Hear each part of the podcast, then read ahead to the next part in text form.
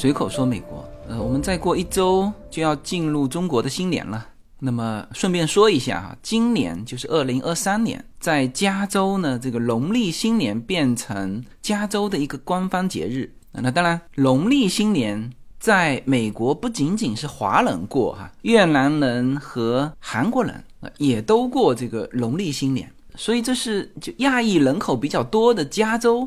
率先把这个农历新年作为加州的一个假日，但是它不是联邦假日，就是不是所有的这个政府部门都在这一天放假哈，它实际上是一个带薪假，就是你在这一天可以放假，然后这一天呢，它这个法令出来之后，所有的政府部门，呃，就是政府的公务员，包括像 USPS 这种哈，它都可以请假，然后是是带薪假，那这是。今年才开始实行的，也就是加州的啊，我们说公务员哈，会和全体的过春节的这个人群一起啊，享受这个假期。那么这个快过年了，选择一个什么样的话题？那我们说过年呢，都有一一句祝福，叫做恭喜发财。然后如果配上一个背景的话，就是天上撒金元宝、银元宝这种啊，所以我就突然间想到讲这个话题。就说起来比较喜庆啊，黄金白银是吧？然后呢，其实也是跟我们的这个社群最关心的东西啊，比如投资啊、金融的一些知识点又是息息相关啊，所以我们这期讲这个话题。呃，其实金本位、银本位这个话题，我曾经有考虑过说哈，因为它实际上和我们现在讨论的，比如人民币对美元。呃，大家知道现在的就全球的货币体系是叫以美元为主的，呃，就一个综合的货币体系啊，既不是金本位，也不是银本位啊，所以现在大家还在问的这个说，哎，美元下跌，我们是不是囤黄金？这是我们常常在社群里面有被问到或者有在讨论的话题呃，比如我们常常说人民币涨还是跌啊，大部分的情况下是人民币对美元涨。或者是对美元跌啊，但是有的时候人民币会涨得莫名其妙啊，所以大家都在问为什么？为什么？实际上呢是美元在跌，嗯，所以所有的货币它都是对应的啊。那当美元跌的时候，那有可能黄金就会涨。那为什么涨呢？是因为整个美元指数在跌啊。你这个时候会发现美元对欧元、对日元啊、对各种的货币其实。叫整个指数在跌啊，所以现在是进入到一个多元的货币体系。呃，然后其实之前我看到一些叫做遮盖了一半的历史的时候，我也特别想讲。这个叫完整的历史，但有的时候就是这个内容啊，不足以放到周末的这期节目里面来。大家知道，我们周末的这期节目呢，其实要求性非常高，就是又不能沾任何的时效，不能沾任何敏感话题，然后呢，又是。又必须是一个主题，那不能说像我直播这种讲五个主题，是吧？然后这个主题又要能够讲至少三十分钟以上，这是每次周末选择话题呢，我基本上都要想两天。好，那这一次为什么可以说这一期呢？是正好几个话题集中在一起，哎，这个内容就形成了相对比较完整的一期节目。好，我们来从金本位、银本位开始，然后会提到两次。和这个白银有关的啊，其实是白银在全球范围流动，但是却是对中国造成非常大的影响的两件事情。一件就是关于明朝的灭亡，大家可能提到明朝灭亡，更多的是想到这个李自成的起义军，想到满清是吧？那或者是想到这个万历年间的君主的代政。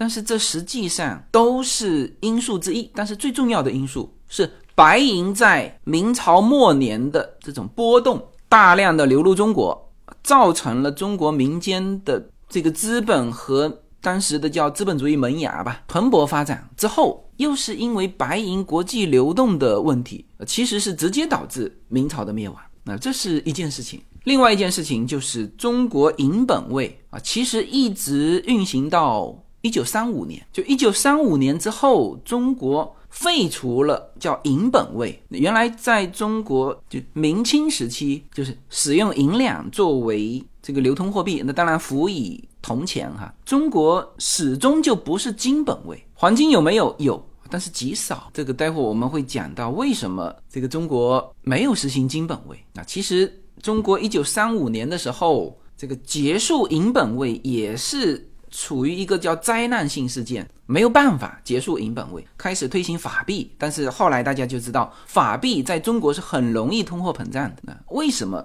但是这件事情有一个专门的词叫“白银分潮”，就是民国四十二年（一九三五年）的时候，中华民国发生的金融危机。那这个事情是美国的一个金融政策，导致白银升值。首先，很多人就很少关心这一段历史啊，甚至都不知道为什么中国是怎么终结这个银本位的啊。其实，银本位是一直延续到民国。啊，都是用银元嘛。当时的一些我们现在叫大 V 啊，鲁迅啊，他在北京大学教书，他发的就是银元。现在大家都可以找到当时的就很多的价格啊，比如说军队一年年份是多少银元，多少大洋。那这些大 V 的工资啊，像鲁迅就三十几大洋。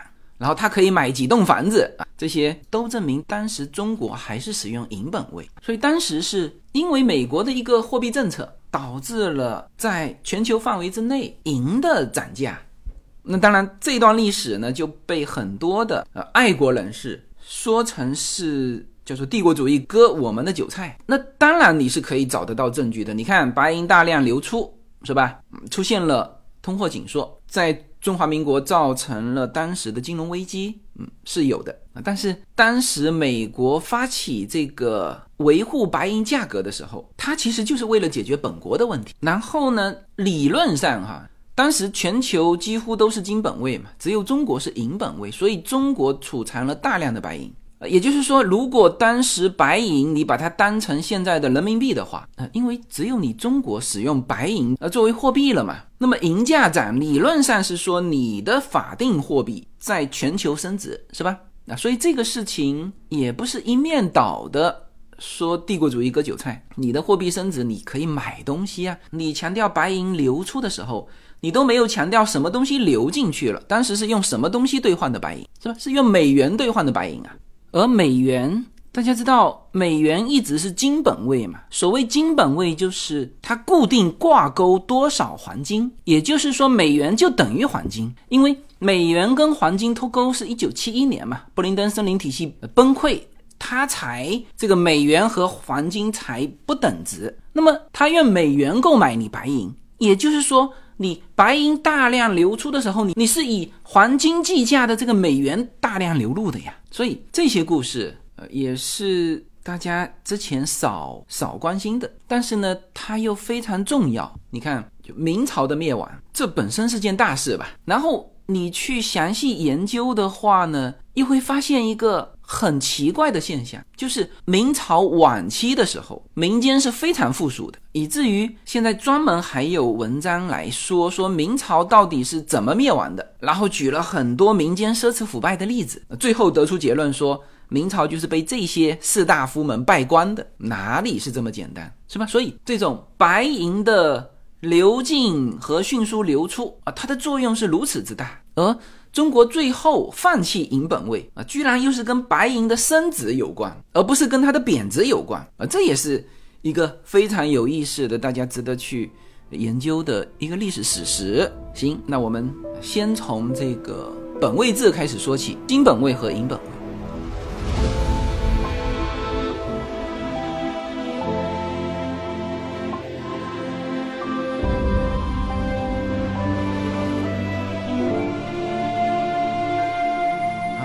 一个更为基础的哈，就是这个货币呀。它不是财富，它是交换，它的作用是起到交换的作用啊。所以早期有就各种各样的。你如果是在就游牧地区，那最通行的货币可能就是羊了，或者是牛啊。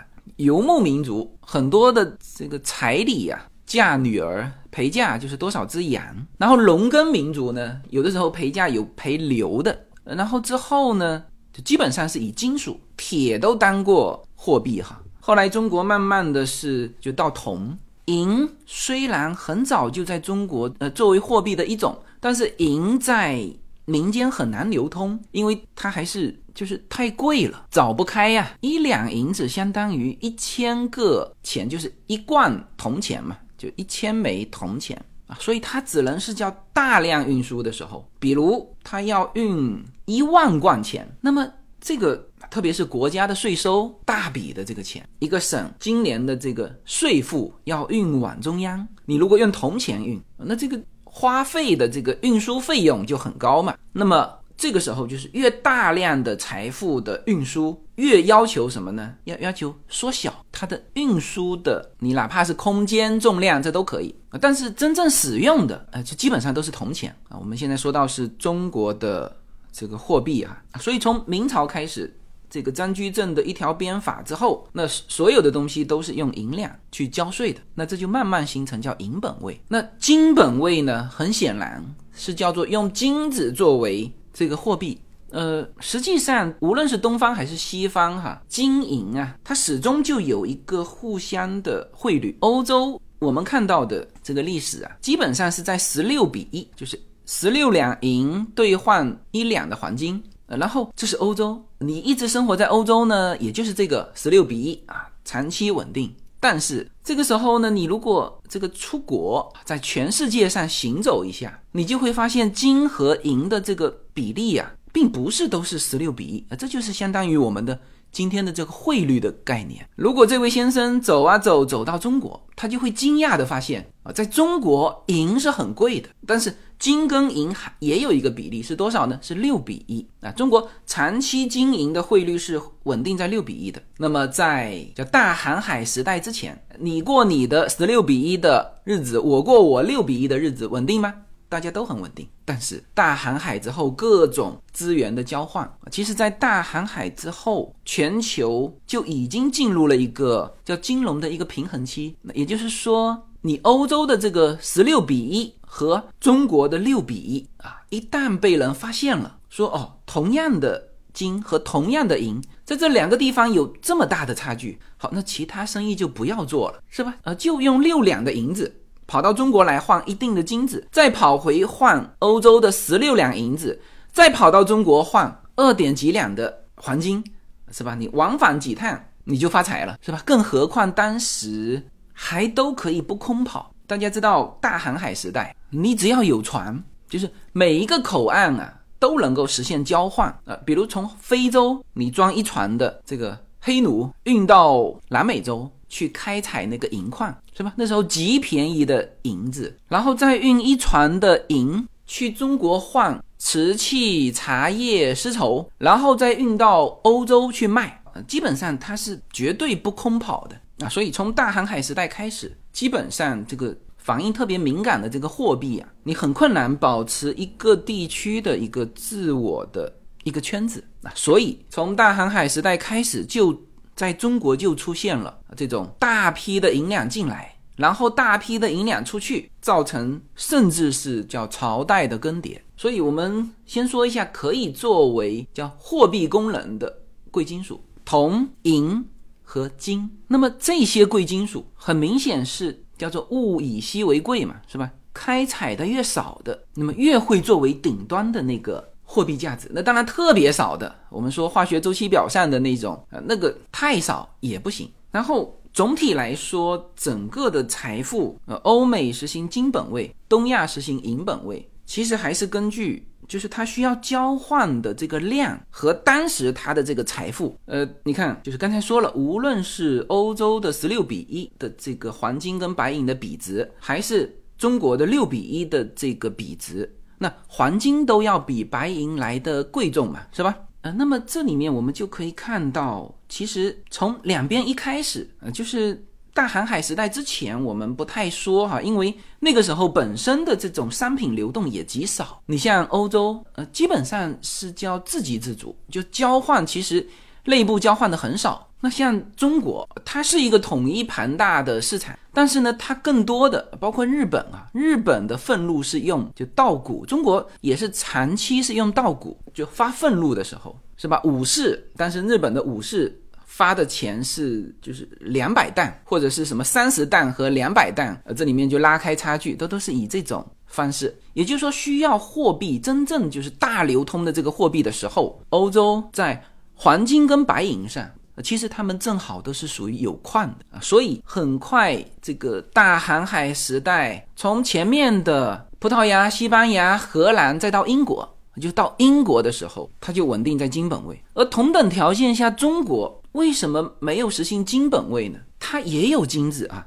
但是它不足以构成一个国家的使用货币，或者是储存货币是以黄金为单位的。甚至中国的白银正是作为这叫我们叫银本位啊，还是在大量的这个美洲的银矿这个银子进入中国之后，它才稳定住这个银本位。否则之前是以铜钱和稻谷，所以这个时候大家这个上下左右啊，这个。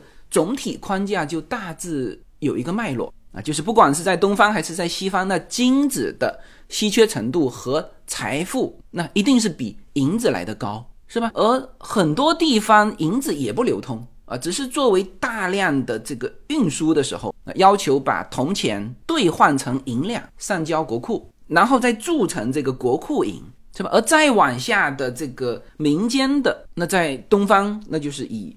更低廉的金属，比如说铜、铜钱啊，甚至就稻谷啊，这是一个贵金属作为货币的一个就上下的一个框架。那左右呢？大家知道欧洲和中国大概是一个什么样的状态？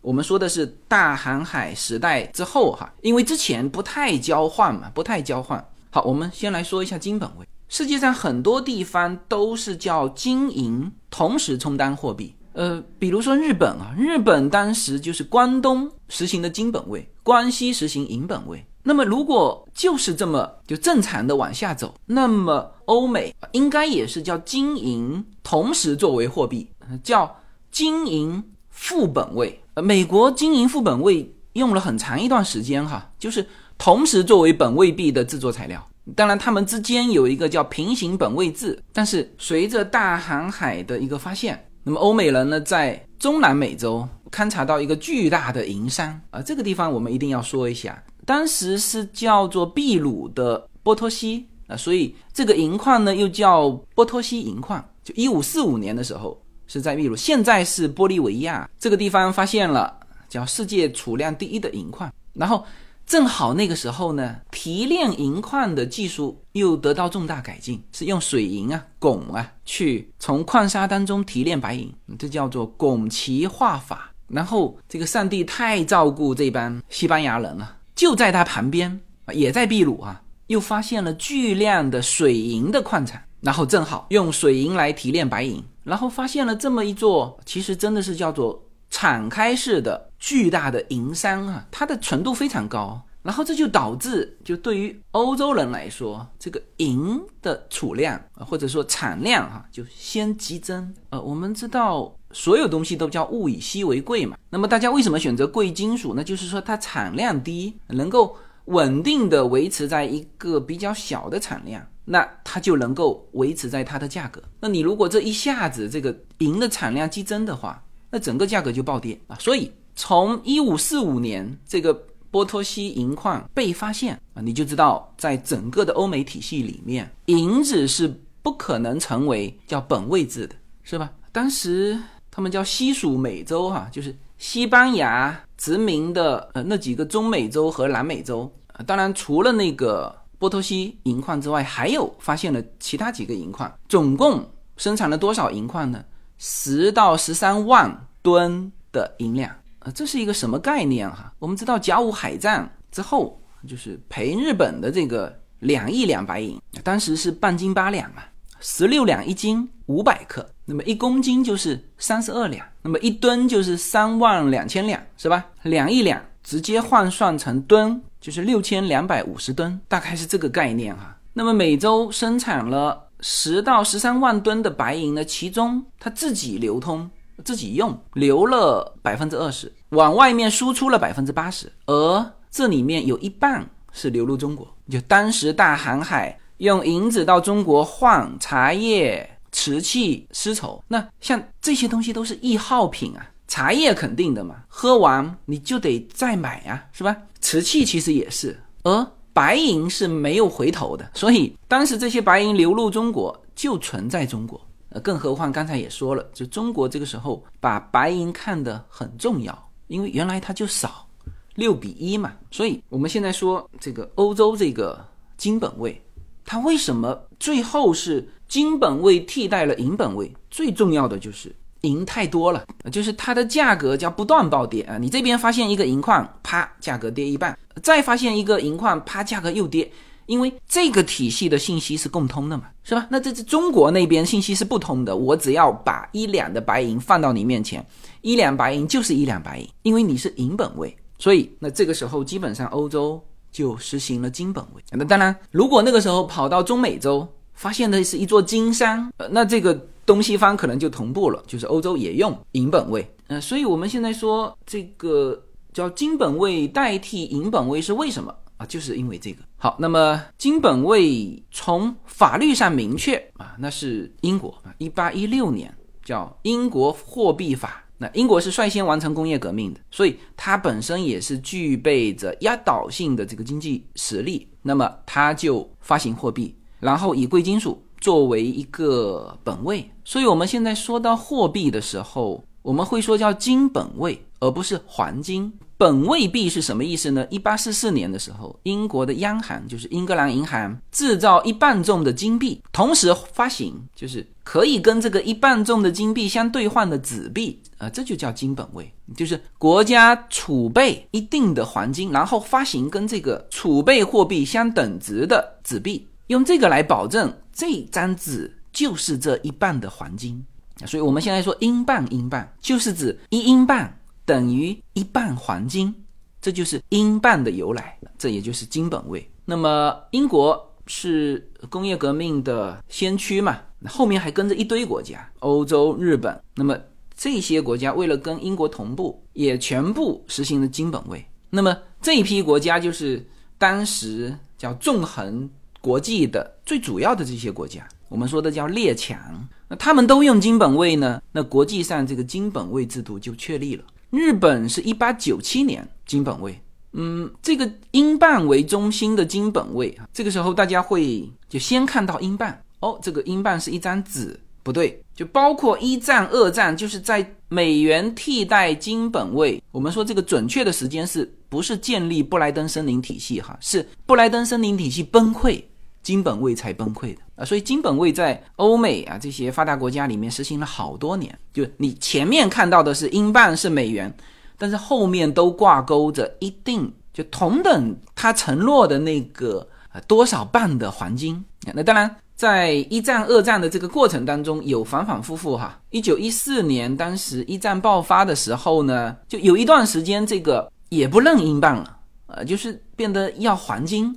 二战之后，大家知道，就美元不是替代黄金哈，美元是替代英镑，变成叫做黄金美元本位制。那那时候还是有规定黄金和美元的这个兑换比率的，就是美国全国举全国之力保证什么呢？保证你拿出一美元一定能够兑换到多少黄金。所以这个时候，美元在国际间的这个结算是两重保证。一重是美国政府保证这张纸可以换到这么多的黄金，第二重就是我实际上是跟你在用黄金做交易，就还是金本位。这个事情一直到一九七一年八月份，尼克松总统通过电视宣布叫暂停黄金跟美元的兑换，就是脱钩嘛。那这个时候金本位就彻底结束。呃，这里我没有时间去展开为什么美国要这个美元跟黄金脱钩哈。呃，简而言之就是。就要说到货币的呃真实的这个作用，它其实就是起到最好的一个交换的作用。你看哈，金本位啊，当时美国它维系一个就一美元就硬挂钩一点五克的黄金，它维持了很长时间。但是全球贸易之后，大家发现那个世界上存在各家银行的黄金储备加起来都不足以作为流通，就不够，不够你就会形成紧缩。通货紧缩。啊，这个例子，一九三五年中华民国政府退出银本位，最后变成法币，法币也是没有和任何的贵金属去挂钩的，呃，这就是我政府。那他为什么没有办法挂钩了那么多年的银本位，就其实也就是当时叫中国境内的银的还不叫储量哈，就是真实在市场上流通的银没有了，就是不断的减少啊，这是。跟那个相反的，那个美国当时退出这个，是因为我结算量、结算要的货币几何倍数的增加，你金子就那么多。那中国一九三五年是交换的这个量可能就是那么多，但是你的银子这个几何倍数的减少，那最后也没办法，也脱钩了。所以整个欧洲的金本位，我们简要的看一下它的过程啊。一八一六年，英国实施金本位，然后欧洲各国随机跟进。那么到了十九世纪，大部分主要的国家都是用金本位，那么这就确立了国际金本位的次序。日本是一八九七年导入金本位，一九一四年一战爆发，当时是就不是说国际金本位停止啊，是各国国家停止了货币跟黄金的兑换，因为那时候处于战争期间嘛。一战之后，美国是一九一九年就恢复回归了金本位。英国是一九二五年回归金本位，就是英镑跟黄金是挂钩的啊。然后到了一九三零年大萧条的时候，各国又被迫终止了金本位。到了四五年二战结束，布林登森林体系又建立，又开启了一轮国际金本位。那这个时候，美元就替代了英镑，变成主要货币，但是还是跟黄金挂钩的。到了一九七一年，布林登森林体系终结。就是这个国际间的结算远远超过黄金的储藏量，所以那个时候的主要货币美元就跟黄金的价格彻底脱钩。之后，世界的货币政策是用叫浮动汇率制啊，这就是整个金本位从开始到结束的一个历史。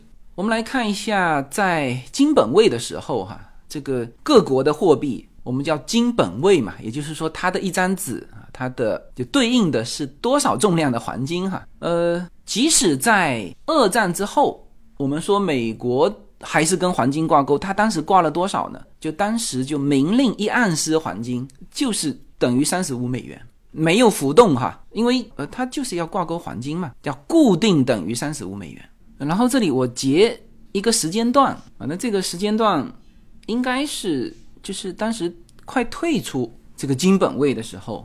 的一个时间段，比如当时的当时叫做金本位下的汇率，我们来看当时的一英镑啊，那这个很明显是通胀之后啊，那个时候的一英镑是含金量是叫七点三二克的黄金。我全部练完之后，你就会大致知道这个各国货币啊为什么有一些贵一点啊。其实英镑一直要比美元来的高的，法郎就是法国使用的是。等于多少？等于零点二九克黄金，它它也是金本位嘛，所以，但是它挂钩的就是只有零点二九克。你看，英镑七点三二克，那一英镑就等于二十五法兰多嘛。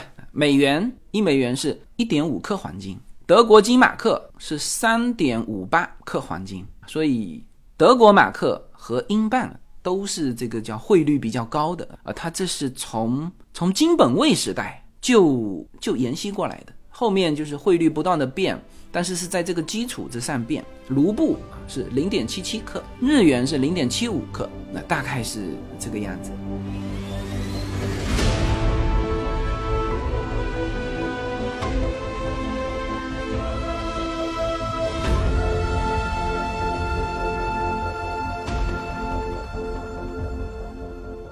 好，那这个是金本位。好，我们来看一下。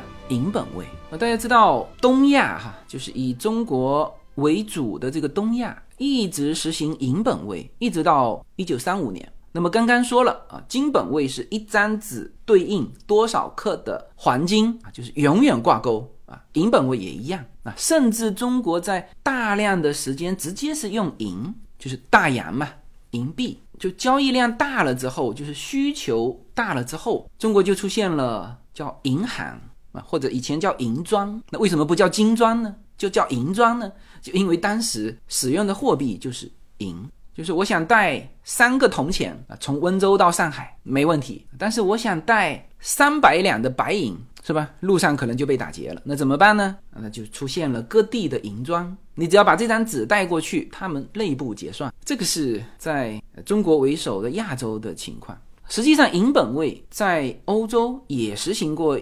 一段时间哈。欧洲从十五世纪中叶啊，一直到十九世纪都有使用银本位，那当时是金银本位哈。然后就刚才说了，就是十六世纪西班牙在发现了波托西银矿之后，西班牙开始大量铸造银币，那时候叫比索，那就西班牙的这个比索在相当长的一段时间，特别是东西方的这个国际贸易的时候，变成了四百年左右国际间的通用货币。那中国呢，很早就开始有用这个银器跟银锭啊。那宋朝的时候就有用银子做货币，元朝也是啊。我们现在说的元宝啊，元宝最早是银的哈。我们现在说叫金元宝，是金子也做成银的那个形状，但是做的极小啊。真正的是元宝，元宝是元朝的，这个元就是元朝的意思。那么一直到真正的这个流通，叫做银本位。其实还是在明朝，因为当时是跟西班牙、葡萄牙做贸易嘛，大量的银币流入啊，所以民间啊有的直接就是用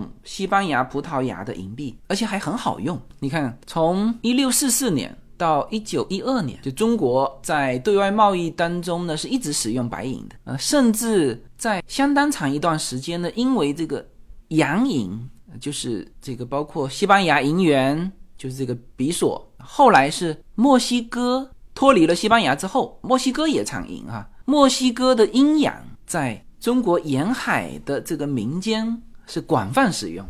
我们现在说的银元或者大洋啊，其实就是特指当时的墨西哥的阴阳。当然，这个是民间用的比较多哈，就直接用外国的钱，那反正都是银子嘛。而且就是你突然间来一个我不认识的，就是银币，我还得去检查它的成色。是吧？那你哎，这个阴阳我们都认识，OK，就不用去检查，特别是大批量的时候，不用去一个一个去检查成色了。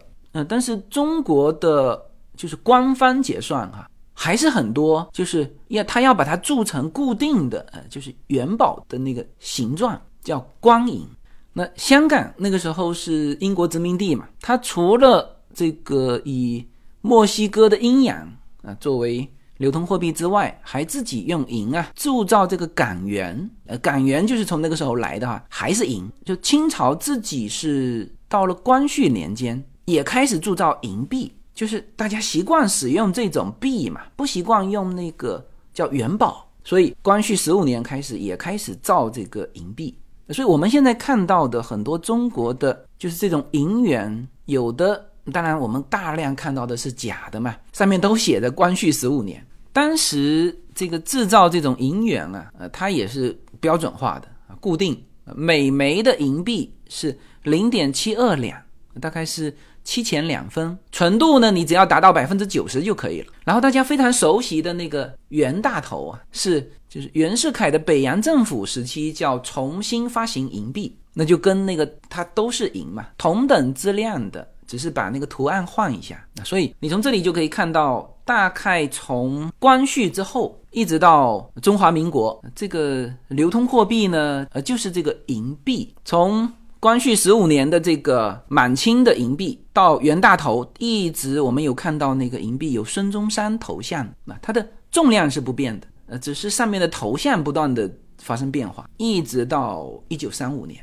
那么。主要就击破中国银本位啊，就是现在大家就不用那个银币啊。原因就是一九三四年，美国通过购买白银法案，让这个银币的需求激增。就它其实它的目的就是银价拖上去，就它的目的就是这个，所以它是以购买白银法案作为手段。其实它是要照顾中部的那那几个州的利益。然后这个多米诺骨牌倒到中国，最后就把中国的银本位给取消了啊！所以一九三五年，中国四大国有银行颁布法令，正式放弃银本位。香港使用这个银元啊，也使用到一九三五年。所以中国和香港是全球哈最后放弃银本位的地区。嗯，那香港是它和白银脱钩之后呢？它是迅速的跟英镑挂钩啊，当时是十六港币等于一英镑啊，就是固定死的。那后来我们就知道，香港现在是和美元挂钩，就是美元替代英镑之后，那它就跟这个全球主流最主流的货币去挂钩。哦，当然和当时的那种死死的挂钩又不一样啊。一九八三年是叫做联系汇率，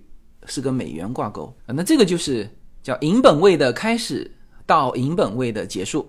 好，那我们了解了欧美，那或者说除了中国之外的啊其他国家，在整个货币制度的发展过程当中，那特别是在就大航海时代之后的这个全球贸易之后，欧美用的是金本位，而中国始终用的是银本位。我们现在说的是这个国家这个政府就官方确认的这种。货币单位，因为你可能会说到，哎，这个欧美好像也铸银币嘛，啊，但这个非常明确哈，银币是金本位的补充，他们的货币对应的是多少克的黄金，并没有对应多少克的白银。好，那你可能会说，中国也有这个金锭嘛，那金条，那你想一想看，官方说交税的叫官银，有听说过官金的吗？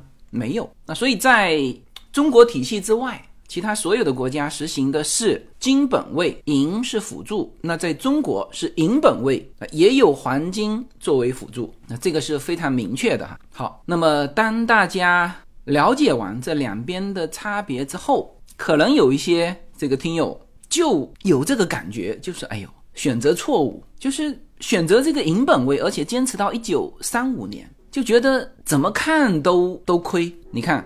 本身就是，无论是在东方还是在西方，那黄金总是比银要来的贵重。那早先在西方是十六比一，是吧？在东方是六比一。那么如果以金本位，那么你就会，比如哈，我们说当时大量贸易顺差的时候，是吧？就不是这个白银进来呀。那如果大家都实行金本位，那我卖给你瓷器、丝绸。茶叶，你要大量的源源不断的黄金进来，那这个至少避免了我们后面要说的那两次因为白银的波动对于中国政局造成的一个影响，是吧？那白银就是一个金属，像铜一样，每天都波动无所谓，是吧？不影响到我们的本币。但是你选择了一个银本位，是吧？第一，这个价值上就比你金本位来的弱，就是是一个弱币。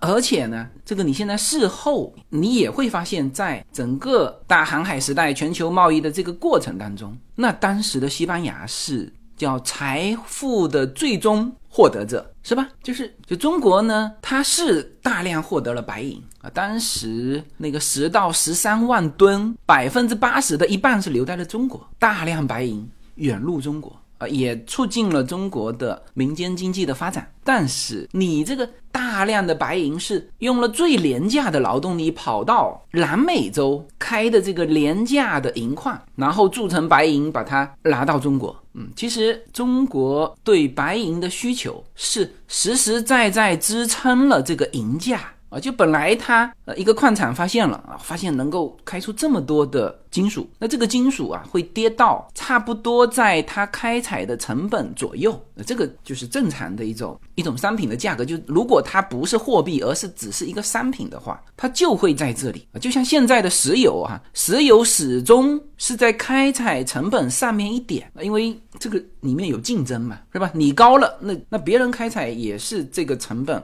那人家就会把价格压下来，所以公平竞争之后，基本上就是每一个行业啊，就是它的成本高一些。中国对于白银的大量需求，在几十年内，其实真正是造就了西班牙的繁荣，就是它可以以高于。它开采成本很多的价钱去吸收这个白银，所以在很长的一段时间内，因为中国的这个银本位，全球白银的这个价格啊是始终维持在高位。后来为什么西班牙走没落了？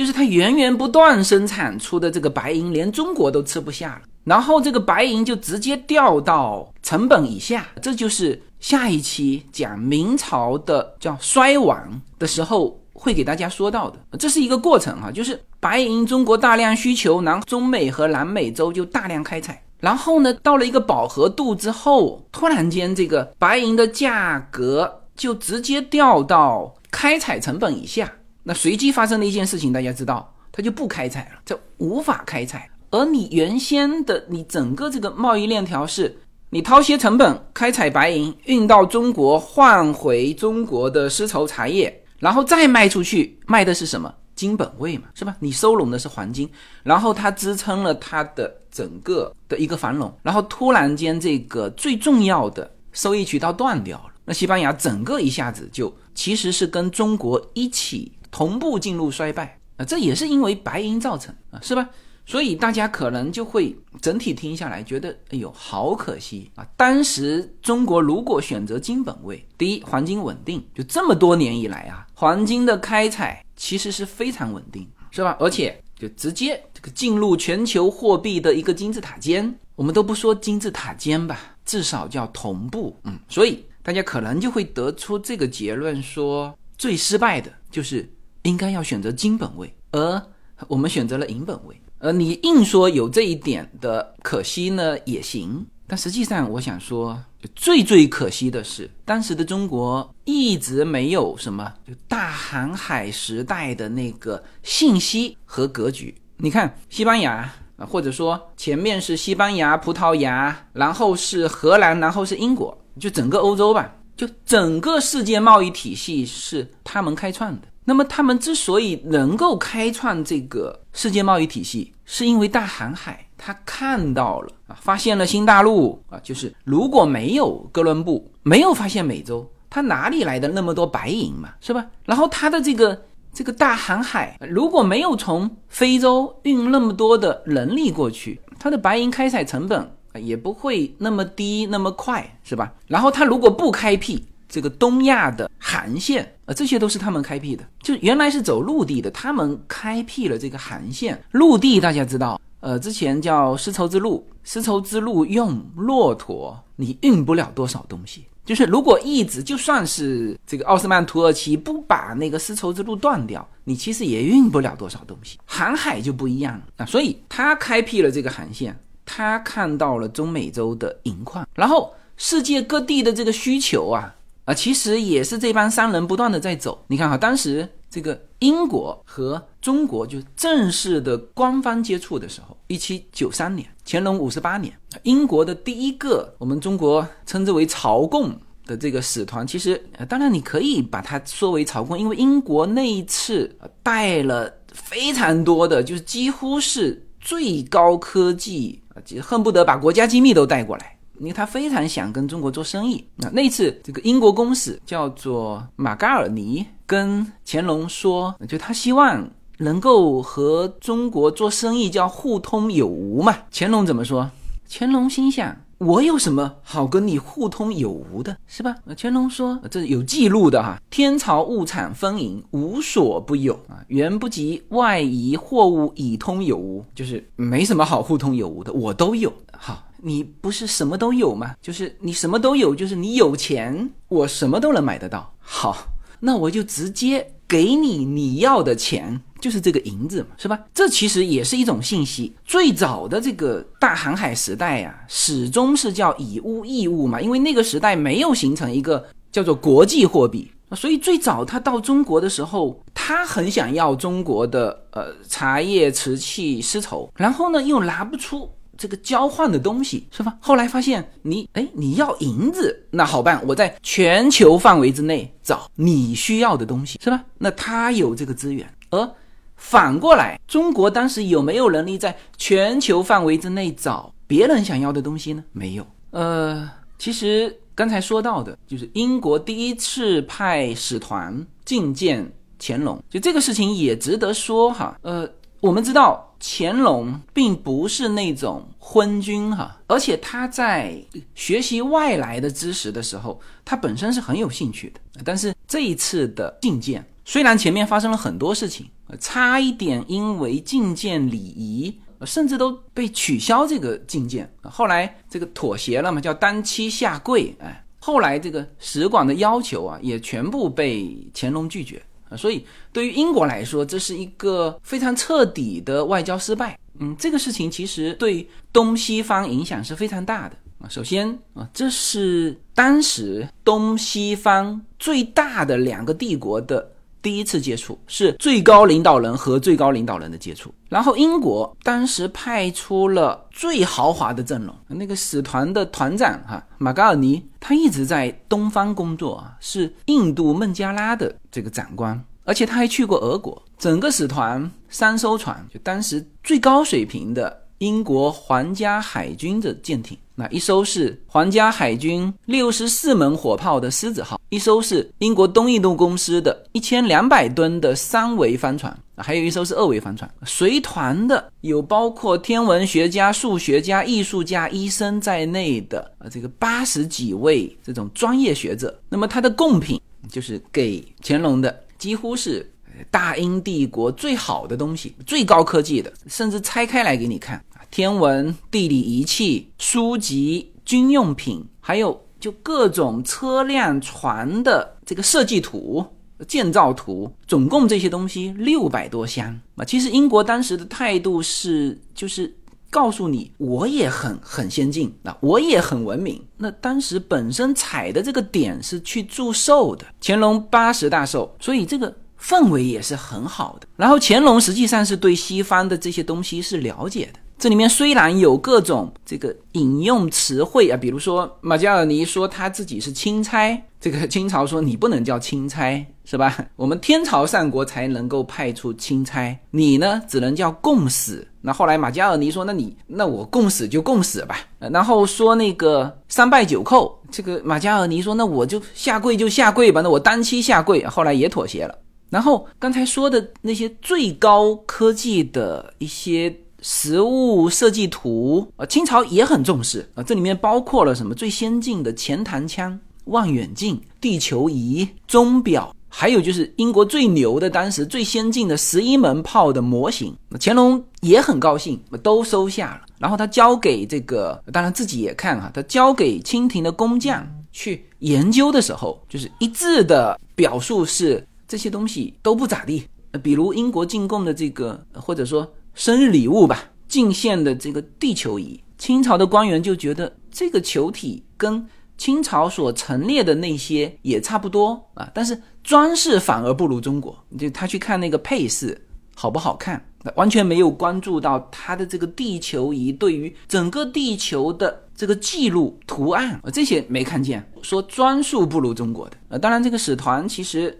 一方面是祝寿啊，就是献上最好的东西，然后主要是希望能够开辟舟山、宁波和天津作为贸易港口，因为当时全部都在广州贸易，只允许在广州做贸易哈。那后来就是只有一个点，就有诸多的问题。那么这个英国的第一次使团其实是想希望说能够多和你中国开辟几个这个港口做贸易。最后乾隆是驳回了马嘎尔尼的。全部六项请求，然后让这个使团啊限定时间离开北京。后来回去的时候，这个使团的随员一个叫安德逊的，他说：“我们整个故事只有三句话：我们进入北京的时候像乞丐，在那里居住的时候像囚犯，离开的时候像小偷。”所以这个对于当时的大英帝国来说，花了七万八千多英镑的这个费用，但是最后是呃站在英国的立场叫做彻底失败。很多文章，甚至很多书籍，专门写这一次东西方的第一次交流啊。当然有一些也有偏颇之处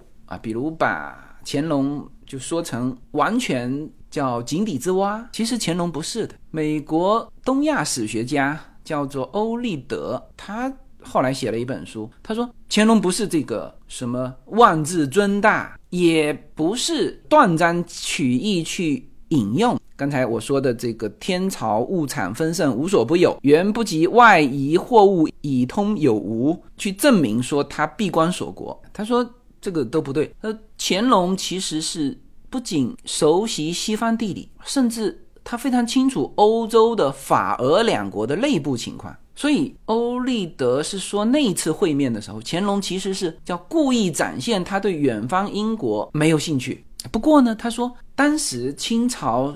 确实是对英国的认识有所不足，就乾隆这一次算还可以，就不算完全失去礼貌。到了他儿子嘉庆的时候就更糟糕，就嘉庆一定要别人行三拜九叩，然后那个使团的成员都走到圆明园门口了，一定要叫他行三拜九叩，然后这个使者拒绝，结果就被那个嘉庆赶走了，直接赶走。嗯，所以。啊，其实引用这个使团的这个这个事情，主要还是讲到这个矛盾啊，什么呢？就是你无论就当时的乾隆或者说是嘉庆，你无论你想不想拥抱这个世界，这个世界已经拥抱上你了。就是在大航海之后，这个世界的所有东西都是叫牵一发而动全身。南美洲发现了一个银矿，能够直接导致明朝的灭亡。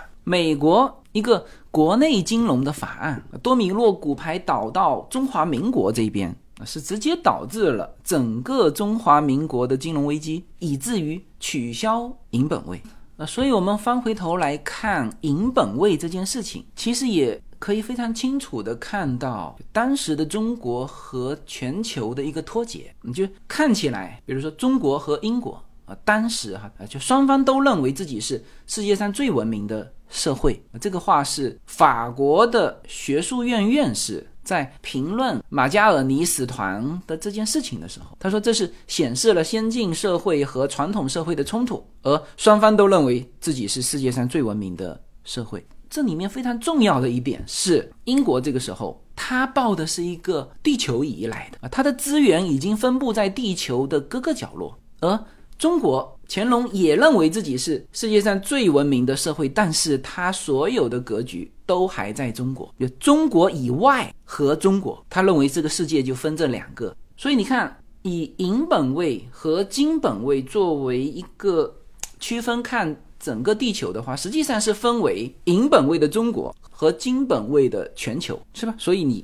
没跟上，而你没跟上的，其实最最重要的是全球的一个信息和思维啊，所以中国也是最后一个放弃银本位的地区。好，那今天时间关系呢，我们就把前面先做一个铺垫，后面我们会展开讲那两件事情啊，第一就是明朝的灭亡，第二就是一九三五年中国的金融危机。好，那今天是小年哈，可以。给大家先拜一个早年啊，祝大家小年快乐。